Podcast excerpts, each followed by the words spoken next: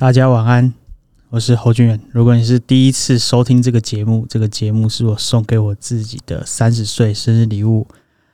哎，这一集很新鲜，现在是一月五号的八点四十二分晚上啊，所以如果你是马上收到这个通知就马上收听的话，你就是听到马上的声音。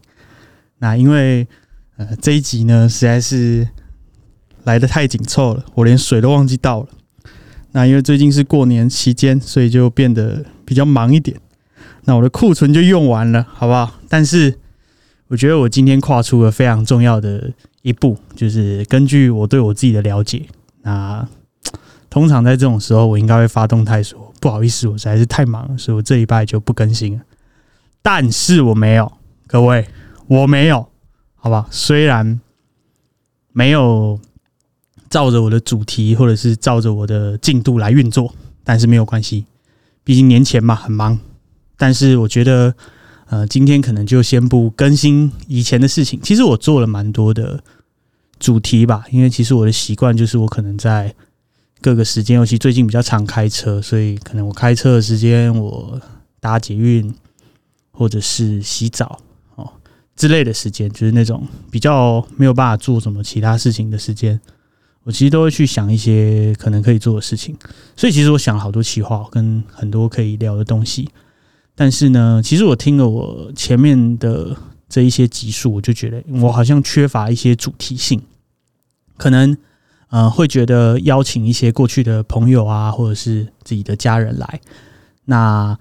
既不想要访谈他，但是想要聊一些过往的事情，没有一个主题，好像就会显得这个节目。听起来会稍微有一点松散，所以我也在检讨这件事情。不过对我来讲，都还是一个很好的记录。毕竟，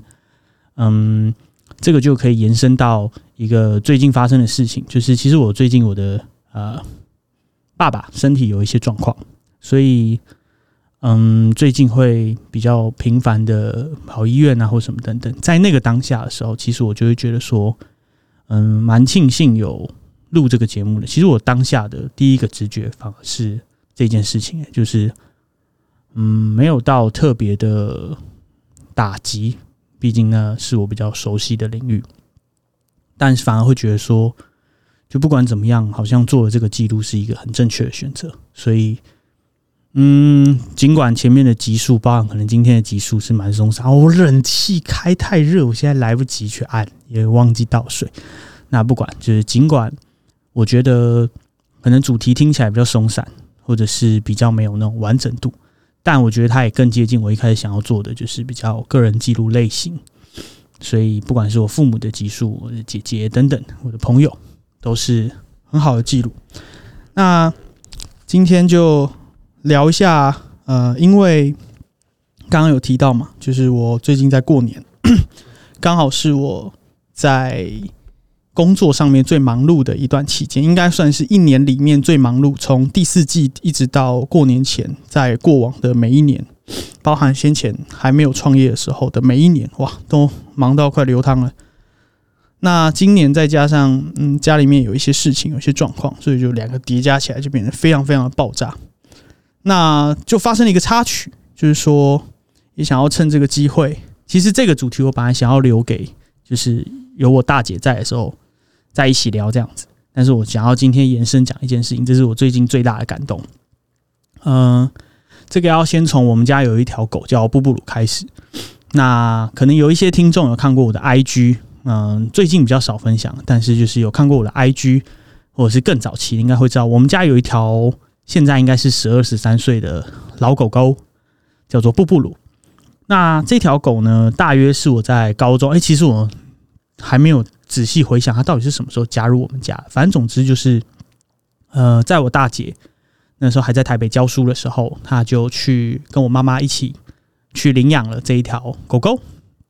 大概是两三个月吧，反正就是还很小的时候就领养来了。但因为那个时候我们家其实对于养狗的观念比较没有那么普及，然后我大姐刚开始接触这一些狗狗相关，不管饮食啊、训练啊什么等等，她也是一个。啊，花很多心思在做功课，所以就接触了各种教育的流派。但我觉得不管怎么样，就是我们很用心的在想要照顾好这条狗狗。可是它其实是一条紧张兮兮的狗。紧张兮兮的程度有多高呢？就是说，基本上它是一个没有办法让我们家有任何的客人来做访的一条狗。它严重程度呢是，呃，可能有任何人走进我们家，哪怕他就在门外，就是可能在铁门外，或者是楼梯间有人，楼下有司机，这种程度，他都会疯狂的狂叫，一直叫到这个声音或者他觉得这个威胁，呃，离开为止。所以，我们家其实是很不适合。呃，招待客人的，那我觉得这个某一些层面跟我们家的家人普遍都比较焦虑紧张有关系。比如说我爸或我妈，他们其实都是他们没有恶意，可是就是看起来会很慌张的感觉，就是在碰到一些事情的时候，啊，怎么办？怎么办？这样类类似这样。那我觉得其实我的协议里面也留着类似的 DNA，导致于有一些时候我可能看起来是蛮慌张，或者是反应很大。那呃，在长大之后，其实有蛮积极的想要修正这件事情，所以才会有时候有些人觉得我的行为很反差，因为可能到了比较事态紧急的时候，我可能比较没有办法百分之百用理智或理性去控制或者是克制我自己的时候，还是有一部分类似这样的情绪会浮现出来，所以这也算是一个嗯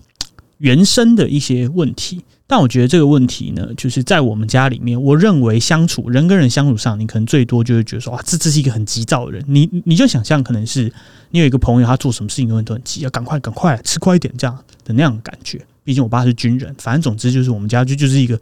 有紧张兮兮氛围的人的的的环境。那这件事情，我我觉得在人跟人之间的相处，毕竟大家是社会化，那你也有其他接触的环境空间。那回到狗身上。我觉得这件事情给狗的影响是很大的，这也是后来我大姐，嗯，我觉得她这的这个推论是最合理的，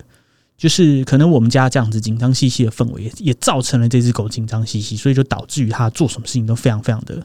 慌乱紧张。那讨厌外人跟讨厌外面的声音是一点，这是第一个。第二个点是它的紧张的程度是很夸张，它是没有办法出门的。就是说，我们呃试过了很多方式，也找了。嗯，一些宠物训练师什么等等的，呃，想要去让它慢慢的能够愿意跨出门。其实我们家是很愿意，也很想要能够大家去遛狗。毕竟我们家后面就是一个公园，但是是很难带出去的。中间有一些练习是需要硬把它抱出去，然后全身发抖，然后浑身不自在，甚至有时候会喷肛门腺，会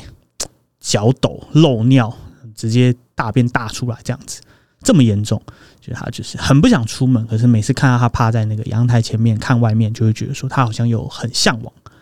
外面的世界，所以看他这样其实是蛮心疼的，就是会觉得哇，就是好辛苦的狗狗这样子。而且其实我们也想尽各种办法能够把它照顾好，它从小到大都是吃鲜食的，就是鲜食就是呃人帮狗煮的食物，不是吃饲料。所以我们其实是想尽各种办法，希望它可以好好的这样子。那它当然也是一只很棒很棒的狗，而且长得非常可爱，长得有点像腊肠配黄金，然后体型大概比台湾土狗小一点，就是那种尾巴很毛很长，可以挥起来很帅的那种狗。只是它永远都它就很长夹的尾巴这样。那为什么会提到布布鲁这件事情？就是说，嗯，布布鲁在。就是我爸最近身体有些状况，这段期间变成是我们家会没有人，所以他又是紧张兮兮的狗。那可能楼下有些风吹草动，它可能就会叫。那如果平常我们家人是在家，例如说晚上，我爸可能在用电脑，我妈可能在追剧，所以他可能叫一下会被我们家的可能被我爸妈制止，甚至他根本不会叫，因为就觉得家里面有人。可是因为呃最近家里一些情况的关系，所以他就变成是要独处在家。那他可能楼下有些风吹草动，他就会开始叫。那叫一叫，其实通常如果说底下，例如说有些人讲话声音或什么等等的话，嗯，这些人走，他就会恢复恢恢复理智，这样子，他可能又去睡觉。但是呢，就是我们家楼上搬来了，也不算搬来，就是说他本来是出租给别人，现在他自己回来住。哇，那个人超疯，所以他听到狗在叫，他就超气，跑我们家狂按门铃，然后。狗就叫的更大声，然后就他就觉得更不爽，他就继续按门铃，然后狗继续叫，他就更不爽，然后就开始踹我们家门。根据我们家对面邻居的那个转述啊。虽然我觉得我们家对面邻居有什么讲话都会加水，有什么乱胡乱堆，反正就是那种唯恐天下不乱那种邻居，有点像那个蜡笔小新美伢隔壁的那个太太的那种感觉，感觉就是好好像想要制造一点纷争这样。但总之我还是信了。可是对于狗狗吵到他们的这一点，其实我们家是很拍谁的，我们也希望能够圆融的、圆满的解决这个问题。但实际上，就是这个人他明明就可以联系得到我们，就是那他硬要在那边踹。当然，他越踹，狗就越叫，狗越叫，他越不爽，他越踹。所以我就觉得很靠北，就是觉得说，就是如果吵你，我们能够补救的方式，其实你要不管报警还是什么，我们尽可能能够补救，我们都处理。但是你他妈没事不要踹我家铁门，所以我就不不是很爽这件事情。那我妈就讲这件事，那后来又没办法嘛，毕竟还是要工作，因为我年前真的哇好可怕，就是我打开那个行事历真的跟鬼一样。那我就想说，不然我我妈本来就想说，那就把它接去宠物旅馆。可是我我就觉得以布布这种个性在宠物旅馆，我觉得他真的会忧郁症，所以我就提议说，不然这样子，那我把他接来办公室。哇，这个。这个提议是相当的大胆，包含我自己个人讲的那个当下，我都还是有点错错。我想说，不然把他接来办公室这样子试试看，试试看会怎么样？那就如同前面说嘛，布鲁是足不出户。先讲一下足不出户的夸张程度是什么？就是说，扣除洗澡，他会去洗澡。那他很棒的是，刚好有一个他很喜欢的美容师。所以，如果那个美容师如果退役了，我觉得布布鲁应该这辈子都不会想再洗澡，除非给我妈洗。除了洗澡，除了看医生之外，剩下的出门的时间，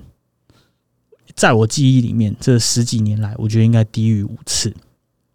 当然，呃，中间哦，就是说像出去玩的那种，不好意思，我更正一下，像出去玩的那种，在我记忆里面应该少于五次。剩下的大部分可能都是因为上课或者想要训练的需求，所以就是有强硬的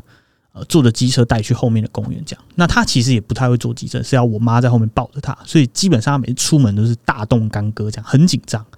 所以这次他也很紧张，我就开车去载布布，就他妈他一上车就拉一坨屎在我车上，超臭的。但不管怎么样，他还是布布，所以我们要原谅他。那么。那个时候其实很紧张，就是说我妈也很紧张，我也很紧张，我们就觉得说现在是这样。其实就如同我前面讲，我们家就是一个紧张兮兮的家族。因为那个时候，其实我当下是觉得不知道会怎么样。毕竟那个时候土哥有来我我们家，在还没有结扎前，他有来我们家做客过。但是布布鲁很不爽土哥，觉得他侵犯了我们家的家园，所以他就还有半攻击了土哥，就是做事要咬他。这是我第一次看到布布鲁。这么讨厌一条狗，因为其实布布鲁相较于人，他其实比较喜欢狗，可是他又讨厌土哥，所以总总合下来就觉得说，哇，很有风险啊！就是假设他又讨厌土哥怎么办？但不管怎么样，都比我们家铁门被踹凹来的好吧？所以硬着头皮想说，好吧，那就试试看。毕竟他们也很久没有见面。结果带来办公室的时候，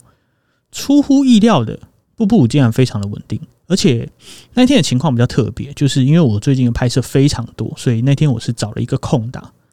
真的是那种很很很空档的空档，就是硬挤出来的那一种，可能中间间隔四十分钟到一个小时，马上就要离开的那种。结果，呃，接去到办公室的时候，在那个情况下，其实对布布来讲是陌生的环境，然后我妈也只待一下要离开，那我我人不在现场。再加上我又是我们家里面跟布布鲁应该算是反而没有那么熟的的的，他最喜欢我爸跟我妈，所以就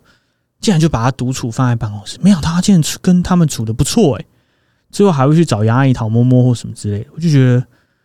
真的好感动哦，就是 这感觉很难言喻诶，就是看到，因为其实对我们家每一个成员来讲，我们都好希望布布鲁能够正常的社会化，然后。也尝试了一些努力。其实老实说，到他五六岁之后，我我们对布布鲁的个性属于就是半放弃状态，就觉得说没关系，反正他个性就是这样，我们就接纳他这样子的他这样子。毕竟人也会可能有一些情绪障碍嘛，所以狗搞不好有有一些天生你也会养到一些天生情绪障碍。我们也不想要去 为难布布鲁。没想到竟然可以在有生之年，因为楼上那个那个邻居的这个无理的行为。或者是这个暴力的行为，而让我们看到布布鲁竟然有机会跨出这一面，所以某些层面我还蛮感谢楼上那个邻居踹了我们家铁门，因为如果他没有踹，因为他有报警，但他没有，他如果是报警，他没有踹铁门的话，那我可能会觉得看有什么方法可以协调这样子。但他踹了铁门，我就觉得不不行，那他搞不好会放一把火，把我们家给烧了，所以我就觉得要把他接走。没想到接走之后竟然这样，而且在当天的晚上，就是杨阿姨去借了狗友，就是我们四号公园每天晚上大概九点半到晚上十点半左右，就是都会有一个算是狗聚吧，就大家刚好会在那个时间一起把狗带出来遛。那狗跟狗之间是狗友。啊，人跟人之间也是狗友的这种感觉，就是主人在那边聊天，都聊狗的事，我觉得超酷的。这个聚会超酷的，就是都聊一些狗的事情，然后也不太很少会聊一些实事，大家都在交流狗，然后看狗啊，摸狗、玩狗、喂狗，这样觉得很有趣。那那天我们就想说，不然这样，我们就借一个推车，我们就跟狗友去借一个那种大推车，我们就想办法把布布鲁放进去，然后带他出门看看。那个时候其实我超反对，就是我觉得。我很怕布布会，因为布布是一条可能在外面，它很慌，它就会乱暴冲，很难抓，因为它曾经有在外面吓到暴冲、乱冲过，很危险，我们就很怕很怕这样子。对，还有讲到这个，就是就是家里整个家都怕的要死，这样就是一个神经兮兮的一种家庭文化吧。然后我那个时候其实就觉得内心会觉得说有一点害怕。但是又觉得好想试试看毕竟那是一个推推车嘛。然后听那个狗友讲，呃，他带他的狗，他的狗也没有逃脱，就觉得好想要试试看这样子，就是推着布布鲁出门。没想到布布鲁竟然很喜欢呢。就我看了那天晚上，呃，因为就是大家通常都把狗放出来嘛，那。狗跟狗之间就在交流，大家说：“哎，你是谁啊？”这样子就看到推车里面，你怎么在推车里面怎么没有下来啊？所以就跟大家讲一下啊，他是布布鲁啊，他是我们家的狗啊，很老啦，然后就是不太社会化这样子。然后，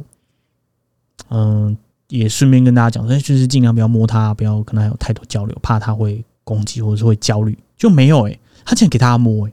哇！我看到那个当下，我又我又被感动了一次。就是第一次是他进到我们家，呃，进到我办公室，然后一片祥和，哇，太感动了，竟然尿尿还尿准。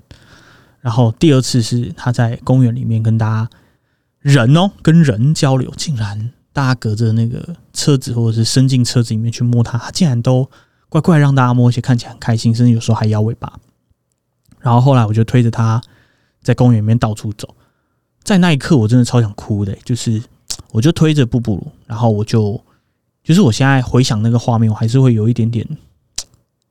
哇，好难形容那个感觉，就有点像是你可能有一个嗯精神障碍的的的的弟弟或是亲人，然后他他愿意跟大家交流了，就是你原本觉得没关系吧，那就就是照你喜欢的方式活下去就好了，反正你健康就好了，那。如果可以跟狗玩、跟人玩，我觉得那很棒。那如果没有，我也觉得没关系。毕竟你还是就是呃我们家的一份子。但就看到他把头伸出那个车子的那个推车、那个大推车的的的的外外面，然后身体就趴着，然后嗯，就是他看起来永远都笑嘻嘻的样子，这样，然后就东看西看，然后。我就推着他，然后走公园，然后嗯，可能推着他去闻一些树啊，捡一些树枝给他闻啊，或什么之类，他就好很开心的样子。那我觉得这个这个过程是我觉得可能是对我来讲是一个很有记忆点的事情，就是非常难非常难用言语形容。真的，现在讲一讲还是会有点想哭，就是会觉得很棒哎，终于。没想到有生之年竟然竟然看得到，呃，这样子的画面，嗯，因为我们家是真的把布布鲁当成是真的很亲很亲的家人在看待这样子。然后那一天我就大概陪他绕了十几分钟吧，这样子，边跟他聊天，觉得哇，好棒！这应该是我最近，嗯，算是蛮大的收获。因为其实最近有蛮多不好的事情啊，就是。一些怪事啊，反正年前就是这样嘛，就是怪事、鸟事、烂事一起来，这都是很常态的事情嘛。那家里也发生一些事，所以我觉得就算是一个很大的，可能刚好最近心情状态也不是太好，压力也蛮大，然后看到这个就觉得哇，好很棒的一种感受。那刚好就是前天的事情，我觉得很新鲜，就是毕竟。这个心态可能过了一年来回顾，又没有像现在这么慷慨激昂，对不对？但我觉得可以记录到这一刻，很棒，是很珍贵的事情。因为现在这个感动，包含那个推着推车在晚上哦，边跟他聊天，捡一些东西给他闻的那个感觉，那个画面还非常非常清晰的在我的脑海里面。嗯，留了这么大的篇幅给他，就知道这件事情对我的影响有多大。那希望。也希望这一次之后，布布鲁可以越来越愿意出门玩，那就可以带他去很多地方，感觉就很棒。可以顺便换一台车子，好爽！买一台大一点车子，可以载三条狗啊，舒服。那我觉得，呃，刚刚讲说就是最近发生很多很烂的事情，但我觉得也有很多很好的事情跟大家分享一下。我前阵子我觉得有一个。算是我我自己刹那间想通的事吧，就是说，因为毕竟我也是在创业嘛，然后也不是一个真的特别厉害的人，所以就很常会干一些蠢事，然后干一些蠢事就会发一些发生一些烂事，那发生一些烂事觉得很烦，觉得自己是很倒霉的人。但是我前阵子想通一件事情，我我我觉得对我来讲很有帮助。就是假设你现在正在经历一件很糟糕的事情，那可能同时有发生一些还不错的事情。如果我是一个没有滥用运气的人的话，那或许这搞不好是你知道功过相抵，因为我要这么的幸运，就是我对这个幸运有这样子的需求，所以我我需要发生一些不好的事情来跟他平衡。这样才可以不要你知道折我的动用到我的幸运的积蓄，或者是我福报的积蓄，对不对？这样想的时候，我就觉得哇，整个人身心舒畅多了。因为呃，我爸发生的这件事情是我手术的，而且是一个蛮大的手术，呃，全麻开了应该有十个小时，很大的手术，所以但手术很顺利，恢复的也非常好，就很棒的消息。但是在这一段期间，其实发生了很多我觉得蛮低能的事，或者是一些蛮无言的事情，然后有点走不下，就是有点觉得心态快崩掉，就觉得说哇，这样也好，就是爸爸的手术那么顺利，一定是这些烂事，你知道，牺牲召唤了这个手术的成功，真棒，我就觉得哎，还行啊，还扛得下去。因为像先前我我有这个体悟是很酷，就是那个时候我们养了土哥，然后决定要再领养土妹的时候，其实我们很纠结，觉得说如果土哥土妹处的不好怎么办？因为土哥是一条超棒的狗，它是一条好到让你会觉得说世界上不会再有第二条狗像它一样这么的棒，这么的忠心，这么的既爱玩又听话，然后又叫得回来又可爱。亲人也亲狗，这样子就是爱叫了点，但是也可控，也不会到失控，就是一条非常非常非常棒的狗。那那个时候养的土妹就很担心，说如果说他们两个处的不好，或是也听过很多故事，就是两条狗一起养之后，可能原本的狗性格大大变啊，或什么之类，而不是那个大变，是那个大变。所以那个时候就觉得哇。好怕哦，可是又好想要养一条狗陪土哥，因为土哥好喜欢狗，就好想要帮他找一个伴。然后那个时候养了土妹的时候，哇，土妹表现超棒，他们处的超爆好的，土妹也是一条超棒的狗。就是土妹的出现，让我觉得原来可以可以有一条狗跟土哥的优点这么的没有重叠，但是又是一条这么棒的狗。我觉得哇哇，我我真的是好幸运的人哦，就是养了两条这么棒的狗，而且他们两个的优点还是还是不一样的，就是他们两个是完全不一样的。对，就是土妹她的可爱的地方跟土哥可爱的地方是不一样，他们乖的地方是不一样的，他们他们有魅力的地方是不一样，但是都很棒，都很可爱，都很乖，都很有魅力，但是不一样。他们就像是一个互补的存在。在土妹出现之前，就是甚至没有办法想象说，原来有一条，就是我以为土哥已经是最棒的狗了，已经没有办法找到比他跟他一样棒的，没想到竟然还有一个完全不一样的存在，但是却一样棒，觉得好赞哦！但就在那个附近的时候，其实我也发生很多鸟事、客户啊、呃公司的事啊等等的个人的事。然后那个时候就是因为这个心态，就是觉得说。应该是我的，我的幸运被拿去牺牲召唤，或者是我的一些好运被拿去牺牲召唤出这么棒的土妹，也牺牲召唤出土哥跟土妹的和谐，就觉得好像也没什么，因为毕竟有时候你知道，呃，家里发生一些事情，或者是发生一些，你基本上只能够相信命运，你很难用努力去。解决你已经把努力做到极限，你只能剩下交给上天的这种情况的时候，你其实就会默默在心里面想说：没关系，如果有发生一些烂事，我都可以承担；或是你会默默说：没关系，那就是如果有什么样的考验，我都可以接受。只希望这件事情能够顺利的完成。就有点像是你下了这个 这个发了这个愿，然后呃，他就真的用这样子的方式呈现给，就给你一些不好的磨难跟考验。跟不好的事情，但是他让你的心里想的事情成真，我觉得这样很棒，因为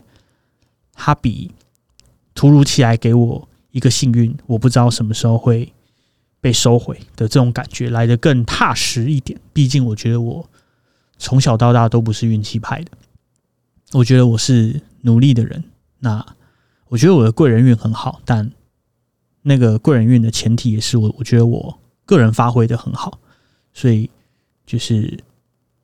一直以来都是均衡的，那心里比较踏实，不会觉得自己有哪一些东西是随时会被没收的。赞。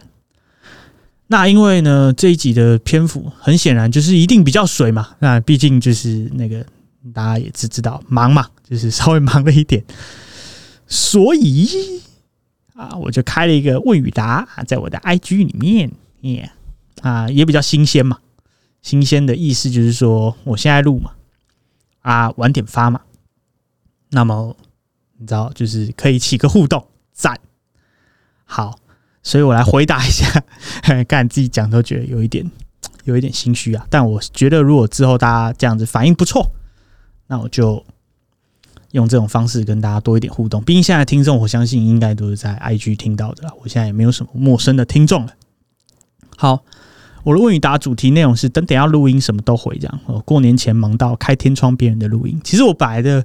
对我自己的库存是很有自信的。满人说：“干，我囤那么多集，他们怎么可能开天窗？”哎，哎，还真的开天窗了哈，差一点没开啊，没开眼笑。那其实留言还不少，我刚才想说，哇塞了。好，第一个是今天和谁录啊？今天跟自己录。其实我想要讲一下，就是说。其实这个节目我本来想要到达均衡是可能我一半分享我自己，因为其实我好多蛮想要记录的事情，但是我又觉得嗯，用自己讲的结构，我希望给大家呈现的更顺畅一点。例如说，我其实我对我每个阶段在听的音乐是很有感触的，就是有一些音乐是真的可以带我回到特特定的事件啊。就随便举个例，例如说。好兴奋，王力宏那个好兴奋，我就会。你现在，我我现在只要听到这首歌，我就会马上想到我国中在玩一个游戏叫勇，因为那个时候我下午就是放了这首歌，因为我我就是那种可能最近喜欢什么东西，我就一直吃那个东西。我我可以，就是我我可能我我一个礼拜可以七天可以吃六天三妈臭臭锅，然后都是吃一模一样的东西。然后我一个礼拜七天，那时候在湖尾的时候，我可以一一个礼拜七天吃六天的阿财，或者是吃。四天的阿宽水饺，或是一个礼拜七天，七天都吃八方云集，这对我来讲就是家常便饭。那音乐也是，就可能我有一阵子，我基本上都在放同一个歌单，或是同样的几首歌，所以我是很容易听到某一些音乐，就穿梭到那个时光。所以其实我这个节目本来想要是用音乐搭配。我回顾那段期间，可是我就觉得讲的有点烂，应该说，我觉得我口才蛮好的，但不知道为什么自己录节目录起来就有点卡，所以就有点有点障碍。那回到就是跟谁录这件事情，其实我本来是想要取一个均衡啊，就是说有一部分是我自己，有一部分是来宾。那我是想要透过来宾的角度去看那个时期的我，我给他什么样的感觉？但很显然的，哈，就是我没有在 前面几个集数里面。达到这样的效果，但我觉得就是一个聊天的记录，这样子。希望未来可以多能够引导出这样子的感觉。好，下来认识至今跟杨阿姨最尴尬的瞬间，大部分应该都还是偏向就是搞砸了一些事情，然后两个人很无言，就会很尴尬。举个例子，就是像我我的前一台车 是一台跟我童年很经典的老兵士。呃，E Class，所以很长，那车很长，然后它油门很浅，开过老兵式的应该都知道我在讲什么，就是它油门很浅，像头塔油门就很幅度很大，你可以踩的幅度很大，但冰室的油门很浅，而导致于你很可能不小心踩了一下就直接冲出去。那时候我的车会借杨阿姨开回他们家，他们家在无锡嘛，就台中。然后他有一次已经准备要出发，就他出发前。他们家铁卷门还没打开，他就油门半踩了，砰！然后直接就撞凹那个铁卷门加我的车头。然后那个时候我们当下好像还正在通话，就是要确认说什么时候要接车子，因为他停不下去我那个我们前公司的停车场。反正总是这样，就是两个人就突然砰一声，然后呃，大概就是这样尴尬的事情。大部分都是要么是我闯祸，要么是他闯祸，应该就是这种吧。下一个。哦，可爱吗？啊，可爱，最可爱。下一个，说说过年怎么安排？呃，今年过年因为家里有一些事情，所以其实讲真的，就快过年了，再过几天就过年。但我其实还是不知道我过年怎么安排。但我知道我今年初二就开工了，因为也因应着呃，可能没有办法过年的关系。其实我往年的过年都是。我这一年当中唯一确定的假期就是这样，剩下的我基本上是不太放假的的情况下，我其实唯一一被就是不不是一倍看差一点毒奶自己，就是我一年当中确定的假期基本上就是除夕、初一、初二、初三、初四之后不一定，但就是除夕、初一、初二、初三这四天是基本上是一定会放假。但今年因为状况比较特殊，所以我觉得就干脆提早排工作，因为毕竟我觉得休息也有一点休息不下去，所以就可能今年会是一个嗯不一样的一年吧。搞不好未来就都会遵循着这个模式嘛，希望不要了。但就是嗯，因为其实往年对我来讲，就算你给我一个假期，我也放不太下去，因为。我工作的关系，所以我就是，就算我在放假，例如说这个礼拜六，我说我放假，但是客户还是会找我，我还是要接电话，我还是可能随时，尤其在过去还在做检验，就更容易随时要去处理一些麻烦的事情。所以其实我是没有办法放心的放假。但过年为什么可以放假？因为过年大家也都在放假，所以就是不会有人找我。那我又是那种讯息强迫症，就是看到那个讯息有那个红点，妈我一定要点开，我一定要把它回，所以就很烦。那过年就比较不会这，过年比较烦，就是会有一堆新年快乐或什么之类，就觉得哦，shit，就是新年快乐，新年快乐，新年快乐。那除了这个，因为我讯息强迫症，说看了我一定会。但除了这个之外，其实趁着过年跟大家几个比较没有那么常见的客户或什么之类交流一下，也蛮好的。所以回那个新年快乐，不好收回一下。刚刚那个也没有到那么的不耐烦，就是一个除了这个之外，剩下的基本上都在休息。所以是还不错，而且，呃，我有几个高中很好很好的朋友，可能这辈子最好的几个朋友都是在过年的时候就一定会约碰面，所以我也不希望有，呃，尽可能不希望有任何的，嗯，可能性会终止掉这个对我来讲是蛮难得的友谊，这样好友谊啊，所以。嗯，今年会比较特别。那我也希望今年不要改变我自己太多，不然我觉得会是一个蛮难过的事情。如果说未来过年都也都在工作或没有办法跟几个好朋友相聚或什么之类，会有点可惜。希望不要，但希望就是今年例外没有办法，就希望身体健康，大家都要身体健康，新年快乐。下一个，既然布布鲁在中安街，就大家去录音吧。哎，本来有想了，但就是呃，就是布布鲁在中安街，中安街是我另外一个办公室啊。那我现在是在水源街，有两个办公室算是蛮近，但布布鲁因为要坐推车，还要上上下下的。那因为很赶，好不好？现在九点十七分，很赶啊，很怕今天落晒啊，不不想开天窗啊，想要负责到底，所以就冲回来录音了。这样子，下次有机会吧，希望下次可以。找我大姐一起来录一个比较完整的布布鲁的主题，因为布布鲁是影响我大姐人生第一次创业很重要的关键。好，下一个结印的进度。哎呀，这个同学问到重点我现在呢，大概会结到第六个、第七个，就是啊，不要结好，等我整个完整会再结。我现在子子丑寅干。在 Podcast 结印好鸟，好，反正总之就是我大概可以结六个、七个左右，过一阵子就可以了。因为前阵子我是遛狗的时候在学结印了，那最近比较少去遛狗，因为真的太忙了，就是都是杨爱去，所以我没有复习，没有复习，好不好？过一阵子进度再补上。那顺便讲一下，为什么他会问我结印的进度？是因为我那个前阵子我有问那个，就是说有没有可以学什么才艺啊？推荐我学一些才艺啊？啊，就有人推荐我去结那个火影忍者的结印啊，我觉得干蛮酷的。就如果说未来有什么重要的场合，然后在上面结印，感觉超爽的。所以我就去小学了一下，这样子啊，希望未来真的可以在一些大厂啊，例如说去。可能去什么比较大型的几百人的简报，然后上面结印，感感觉超爽。下一个晚餐吃什么？还没吃啊。但我今天已经算是比较正常。我今天中午暴吃了一顿，就最近真的是很惨哎，就是从早上六七点一路忙到晚上十一十二点，然后才吃第一餐，这样我直接暴瘦快四公斤，超屌。希望。身体无恙，无恙。下一个，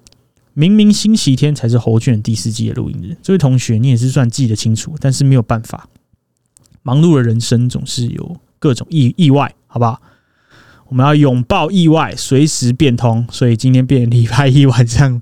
录礼拜一要发的内容，好吗？如果你今天是礼拜一就收听的同学，恭喜你，非常的新鲜呐。下一个。认真想要投资，但完全零基础，有什么建议的吗？这个时候，如果你问我这么震惊的问题，我就会说，我比较想要知道你月收入多少。我觉得，如果你的月收入并不高，就是你可怎么讲啊？就是说你可分配资产不高，那我觉得你在讲他。当然，当然不好意思，不好意思，在这个地方，因为毕竟网络上很多投资的神人，所以我还想要先讲一下，这是我个人的概念。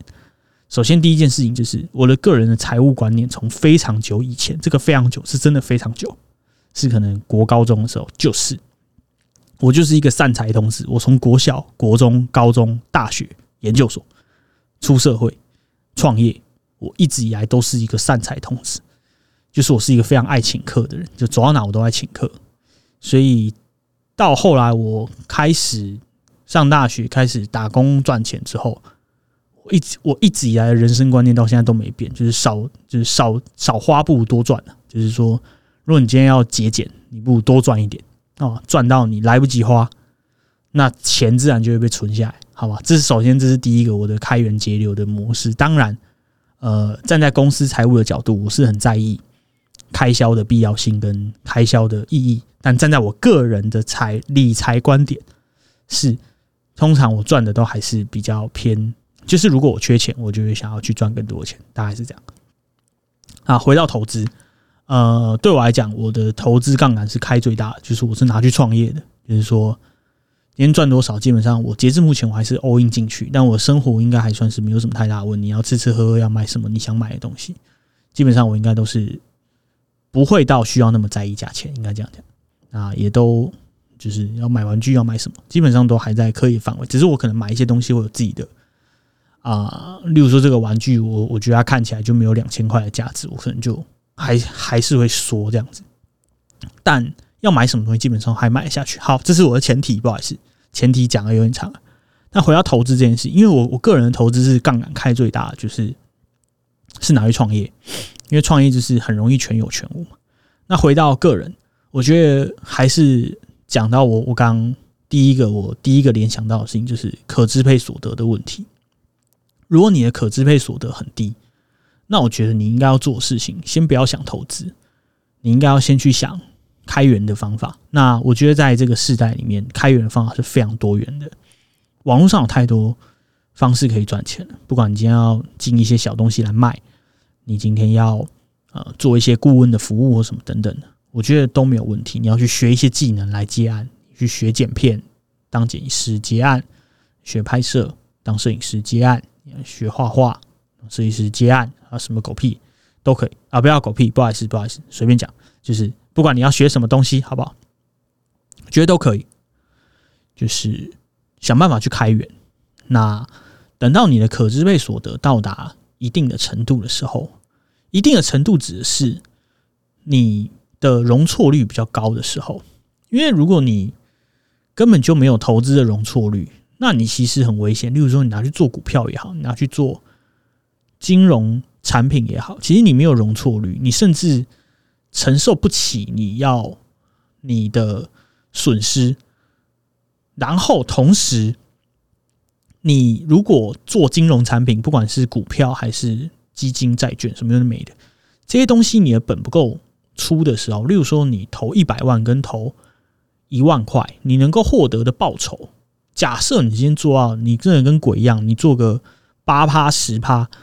可是你的本只有一万块，因为你的可接受、可承受的范围只有一万块钱，那你也只赚一千块钱，那你干嘛不去开源？干嘛去投资？